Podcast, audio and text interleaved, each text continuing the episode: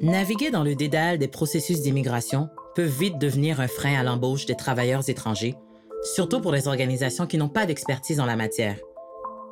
Vous écoutez Bien d'entrée, le balado qui favorise l'inclusion en entreprise des personnes immigrantes. Je m'appelle Déborah Cherenfant. Alors qu'on vit un manque criant de main-d'œuvre, comment faire pour s'y retrouver et faire le bon choix de visa?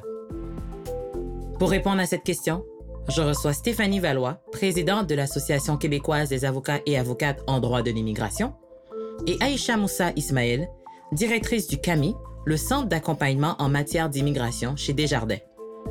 Également avec nous pour partager leur expérience, j'accueille Erika Laplante et Johanna Couturier, qui sont respectivement directrices principales RH et marketing et directrices vente et bureau de projet chez Usina Code. Cette petite entreprise montréalaise d'une centaine d'employés subit de plein fouet la pénurie de main-d'œuvre dans son domaine d'expertise, les technologies de l'information. Elle s'est tournée vers le recrutement à l'international, notamment en France lors d'un forum à l'emploi. Bonjour à toutes. Bonjour. Johanna, vous êtes française. Au moment de votre embauche il y a quelques années, vous avez obtenu, grâce à Usina Code, un visa de travail de deux ans. Lorsqu'il est arrivé à échéance, c'est aussi avec l'aide de votre employeur que vous avez renouvelé ce visa. Tout cela entraîne, on l'imagine, quand même une charge mentale. Vous avez déjà vous-même évoqué une épée de Damoclès quand vous partagez votre expérience. Est-ce que vous pouvez nous en dire plus sur comment vous avez vécu ces démarches? Alors, j'ai quand même bien vécu la situation. J'ai parlé d'épée de Damoclès dans, le sens où on n'a pas de visibilité sur la date à laquelle on va avoir notre visa, la date à laquelle on va pouvoir entreprendre des démarches pour bah, trouver un appartement, pouvoir euh, immigrer et avoir tout notre quotidien en fait qui sera euh, planifié, organisé comme on peut l'avoir dans son pays d'origine. C'est en ça que j'ai pu parler d'épée de, Damoclès au moment d'arriver et puis après au moment du renouvellement de visa également pour bah, pouvoir savoir euh, est-ce que c'est ok, est-ce que il y a toujours une petite incertitude. Incertitude qui génère quoi chez vous comme sentiment? Parce que j'imagine le stress que ça peut avoir. J'ai mentionné un petit peu plus tôt la charge mentale. Comment est-ce que ça se vit humainement parlant? C'est une petite charge mentale qui fait qu'on a des petites routines en fait le matin d'aller checker son euh, son, courriel, son courriel d'aller vérifier sur le portail de l'immigration est-ce qu'il n'y a pas un nouveau message? Et euh, de rafraîchir les pages euh, plusieurs fois dans la journée en fait en fonction de, bah, de l'échéance qui, qui avance. Parlant de doute, justement, Erika, vous, vous êtes euh, au sein de cette entreprise Isinacode qui entreprend cette démarche d'immigration pour ces travailleurs étrangers temporaires ou permanents. Comment est-ce qu'une petite entreprise décide de s'embarquer là-dedans? Pourquoi elle le fait? Qu'est-ce qui rentre dans son évaluation des avantages, des inconvénients pour se dire, nous, on va les traiter à l'interne, ces dossiers-là? En fait, euh, en 2019, quand on a décidé de partir en mission à Paris, on se disait, on a pourquoi pas, on va l'essayer. Je crois qu'on est parti là un petit peu naïvement aussi. Par contre, on faisait face à une très grande euh, pénurie de main-d'œuvre à l'époque. On fait toujours face à cette pénurie de main-d'œuvre-là. Euh, et puis, c'est difficile de trouver de la main-d'œuvre, puis la bonne main-d'œuvre aussi. Euh, il y a une limite à ce qu'on peut faire d'aller chercher des stagiaires, des juniors, de les former. À un moment donné, nous, c'est aussi un pari qu'on avait pris chez Usinaca de dire on va former la relève. Mais pour former la relève, ça prend des seniors pour leur montrer comment faire où on va les chercher, ces seniors-là? En tant que petite entreprise aussi, c'est difficile de rivaliser contre des grosses entreprises qui ont énormément de moyens, ils ont une grosse machine pour les aider. Donc, nécessairement, il faut trouver des solutions, il faut être créatif. Puis c'est pour ça qu'on a décidé d'investir dans des missions de recrutement au départ. Euh, puis, depuis, on s'est bâti une expérience. Puis, grâce euh, un peu grâce, entre guillemets, à la pandémie. Je pense que ça a facilité mm. aussi le recrutement à l'international à distance. Euh, depuis 2020, on a recruté des employés qui, qui n'ont jamais euh, vu euh, des gens en personne à qui on n'avait jamais serré la main, puis qui, sur une entrevue de 30 minutes, ont décidé quand même de dire, ben ça vaut la peine, je prends l'avion, puis euh, je commence ma nouvelle aventure ici. Donc, nécessairement, c'est une façon de, de se sortir gagnant là, dans, dans un marché qui est très, très, très compétitif, puis qui est en grande pénurie de main-d'œuvre, effectivement.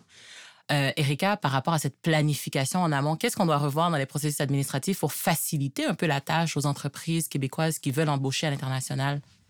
Ce qu'on pourrait faire pour améliorer, c'est beaucoup, beaucoup d'éducation. Euh, c'est sûr que c'est très, très technique, l'immigration. C'est pas euh, tout le monde qui, euh, qui peut se permettre de s'y intéresser. Dans la panoplie de dossiers RH, par exemple, qu'on a à gérer, souvent, c'est pas nécessairement la priorité.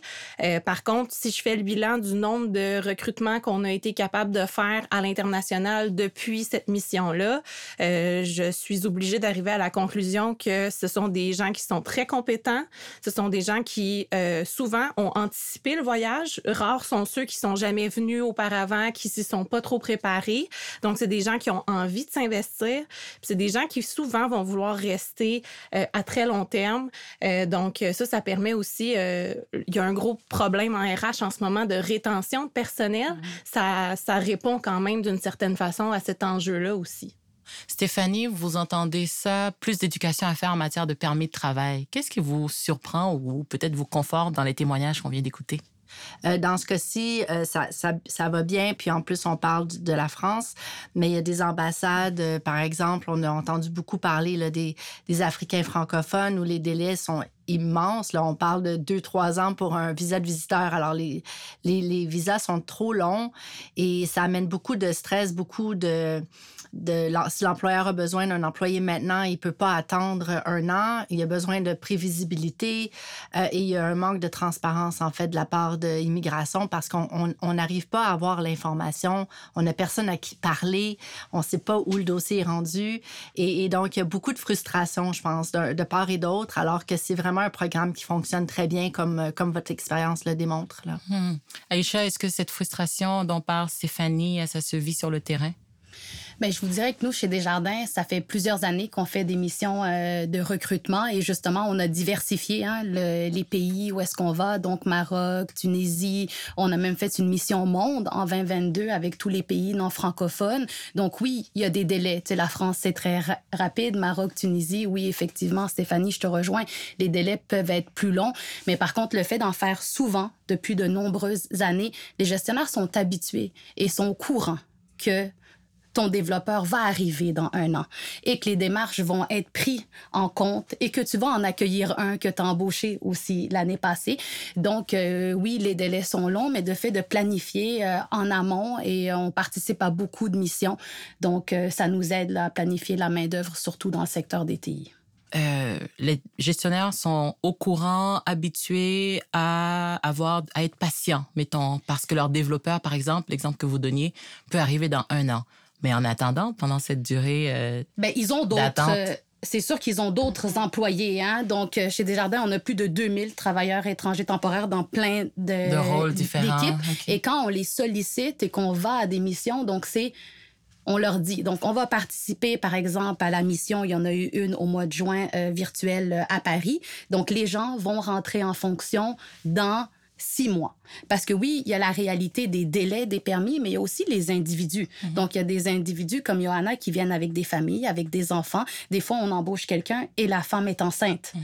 Donc, il y a des fois où il y a des ententes aussi avec le gestionnaire en disant, ben, je vais participer, on va faire l'accouchement ici et on va immigrer dans deux, trois ans. Donc, oui, il y a les besoins bien sûr de l'organisation, mais il faut aussi voir les besoins de notre travailleur étranger temporaire. Les gens ne peuvent pas juste déménager quand on reçoit la lettre et qu'on reçoit le visa. Il faut prendre contact avec eux, leur dire, vous avez eu les autorisations pour voyager et il y a un délai pour rentrer dans le pays. Et ce moment-là, c'est un échange qu'on a aussi. Donc, avec, euh, avec le, le travailleur, toujours pour s'assurer que son arrivée se passe bien et son intégration aussi. Je pense qu'il ne faut pas bousculer les choses. Donc, euh, on a besoin d'eux euh, comme ils ont besoin nous là, pour que l'accueil se fasse bien. J'ajouterais peut-être, on parle beaucoup de missions de recrutement à l'international et des travailleurs étrangers temporaires qui sont pas sur le sol canadien et québécois, mais aussi une main-d'œuvre qui est sous-utilisée. C'est mm-hmm. aussi tous nos travailleurs qui sont déjà ici. Il y a énormément d'étudiants étrangers dans nos universités qui viennent travailler dans nos centres d'appel, dans nos postes qu'on appelle un peu dans de première ligne, nous, chez Desjardins, qui font le service à la clientèle, dans nos caisses, qui peuvent déjà rentrer et qui restent des employés très fidèles parce qu'ils finissent leurs études et ils sont ils vont directement dans leur poste, mais ça, c'est quelque chose qui est euh, sous-utilisé, selon moi, les travailleurs étrangers qui sont déjà sous le sol euh, canadien-québécois. Stéphanie, est-ce que tous les statuts migratoires offrent la même possibilité face à l'emploi? En d'autres mots, est-ce que tous les statuts migratoires sont tous égaux? Vraiment pas. En fait, euh, on peut séparer les statuts migratoires en deux. Souvent, on, sépare entre statut permanent et statut temporaire. Et on voit clairement qu'il y a un vase communicant entre les deux parce que souvent, les temporaires vont vouloir devenir permanents. Euh, quand on parle de, de, résidents permanents, en fait, ils ont les mêmes droits qu'un citoyen canadien. Donc, ils peuvent travailler comme n'importe quel, quel Canadien, ils peuvent étudier au même, au même coût. Euh, la seule différence, c'est qu'ils ont une obligation de résidence. Ils n'ont pas le droit de voter, ils n'ont pas le droit au passeport, essentiellement. Et la résidence peut se perdre s'il y a différentes situations, par exemple, si on a une infraction criminelle. Maintenant, si on parle des, euh, statuts temporaires, il y a plusieurs catégories de statuts temporaires. Donc, on peut avoir un, visiteur, un touriste qui vient au Canada pour, euh, pour euh, ses vacances, mais il y a aussi les demandeurs d'asile, les travailleurs temporaires, puis les étudiants étrangers. Donc, les demandeurs d'asile ont droit à un permis de travail c'est un permis de travail ouvert, c'est-à-dire qu'ils peuvent travailler euh, avec un employeur qui va bien vouloir les embaucher. Euh, maintenant, les étudiants étrangers ont aussi droit à un permis euh, de travail ouvert et les travailleurs étrangers ont souvent un permis de travail fermé, c'est-à-dire qu'ils vont devoir travailler pour l'employeur qui les a embauchés et avec lequel ils ont pu obtenir ce permis de travail. Hmm. Aïcha, sur le terrain, dans le cadre de votre accompagnement justement au CAMI, qu'est-ce que vous voyez comme différents statuts migratoires et surtout, c'est quoi l'impact de ces euh, différences-là sur l'employeur euh, particulièrement? Je vous dirais que le côté qui est un peu plus restrictif, c'est que quand on a un permis fermé, donc c'est vraiment pour une entité précise chez Desjardins, donc par exemple pour Groupe Technologie Desjardins, sur un poste précis. Donc, mais par contre, on les accompagne lorsqu'ils ont une promotion ou ils changent dans de filiale à obtenir un autre permis dans de travail pour qu'ils puissent aller euh, occuper euh, l'autre fonction. Encore là, c'est encore des échanges entre les gestionnaires, des moments d'attente pour se prêter les ressources. Donc, la ressource veut évoluer et on l'accompagne avec le CAMI pour faire un nouveau permis de travail. C'est sûr que c'est beaucoup plus facilitant lorsque le travailleur étranger temporaire a un permis ouvert parce qu'il peut changer de poste à l'intérieur de notre organisation sans devoir avoir un nouveau permis de travail. Johanna, on a parlé de la période de deux ans, donc la durée du permis de travail. Vous, vous l'avez vécu, vous avez dû renouveler votre permis de travail. Comment est-ce que vous avez vécu cette période-là? Est-ce que vous pouvez nous partager des bouts de cette période qui pourrait être stressante ou pas vraiment? Ou vraiment Oui. Alors euh, donc oui, donc j'ai j'ai euh, comment j'ai fait ma demande de résidence permanente et tout ce laps de temps en fait dans euh, bah, les, méandres de mon dossier, euh, j'étais effectivement sans visibilité euh, de date à laquelle j'allais obtenir et mon renouvellement de visa et pouvoir prétendre à une résidence permanente. Donc bah comme je vous disais tout à l'heure, moi je suis en, permis fermé puis mon conjoint est en permis ouvert. Donc ce qui fait que lui était bah, effectivement en statut implicite lui aussi bloqué lui aussi avec bah, le, même euh, employeur, il avait aucune possibilité de changer. Son statut euh, de comment de permis ouvert devenait comme un permis fermé en fait sur cette euh, période-là. Donc c'est sûr que c'était vraiment une période de stress dans notre famille parce que le manque de visibilité. En fait, en essayant d'obtenir des informations sur une date à laquelle ça allait pouvoir euh, atterrir, on n'en avait pas. Euh, la date à laquelle on allait pouvoir faire la suite des, du processus, on n'en avait pas non plus. Et puis également, durant cette période-là, c'est une période où on ne peut pas en fait euh, quitter le, où on ne peut pas quitter le, le Canada. Et évidemment, l'esprit humain est fait de telle manière que c'est toujours le moment où on a envie de sortir du Canada, partir en vacances, rentrer en France, voir sa famille. Et, euh, et c'est pas possible. Donc c'est tout un tas de contraintes en fait qu'il faut aussi prendre prendre euh, en charge et puis bah, prendre sur soi parce qu'on ne peut rien y faire à part être patient. Hmm. Donc, euh, Intéressant. Ce qui me fait penser d'ailleurs, Stéphanie, ou devrais-je plutôt dire Maître Valois, on parle depuis tantôt de permis ouverts et de permis fermés. Quels sont les avantages, vous diriez, de l'un et de l'autre pour les travailleurs étrangers temporaires? Bien, je pense vraiment que ce qui est avantageux d'avoir le permis ouvert, c'est que la personne peut, euh, peut évoluer au sein de l'entreprise, comme, comme tu le mentionnais, parce que c'est sûr qu'il y a des entreprises où c'est plus compliqué d'avoir euh, de l'accompagnement pour faire changer son permis de travail. Et si on est pris à un poste et on veut avoir une promotion, bien là, ça peut être compliqué là, de, de faire le changement du permis de travail pour, euh, pour qu'il soit indiqué cette, ce poste-là si on a un permis de travail fermé. Alors qu'un permis de travail ouvert permet d'être embauché, même même, au sein d'une même compagnie, dans différents postes ou, euh, ou d'aller dans une autre succursale ou, des trucs comme ça. Alors ça, ça peut être bénéfique. Hmm. Erika, question pour terminer. Avec tout ce que vous avez vécu et ce que vous avez mis en place au sein du Zinacode, est-ce que vous referez la même chose? Complètement. Ce sont des beaux dossiers, ce sont des beaux, des, belles histoires aussi de, réussite souvent.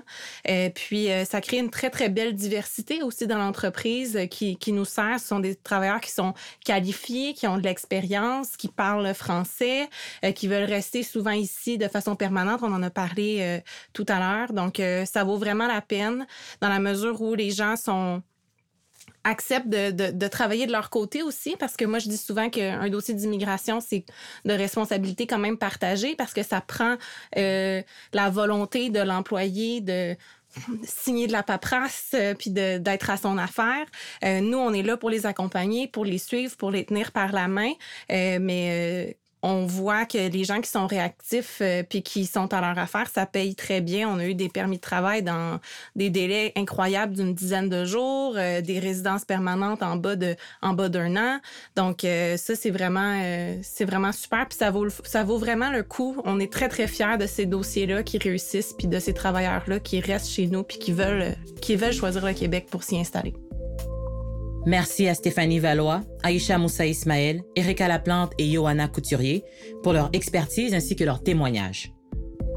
Dans notre prochain épisode, nous parlerons avec des expertes en recherche d'emploi pour les personnes immigrantes. Nous rendrons aussi visite à l'organisme Petite Main qui se spécialise dans l'insertion professionnelle des femmes immigrantes. Billet d'entrée est présenté par la Ville de Montréal avec le soutien financier du gouvernement du Québec et produit par l'agence Sidley. Je m'appelle Déborah Cherenfant et je vous remercie d'avoir été des nôtres. À la prochaine.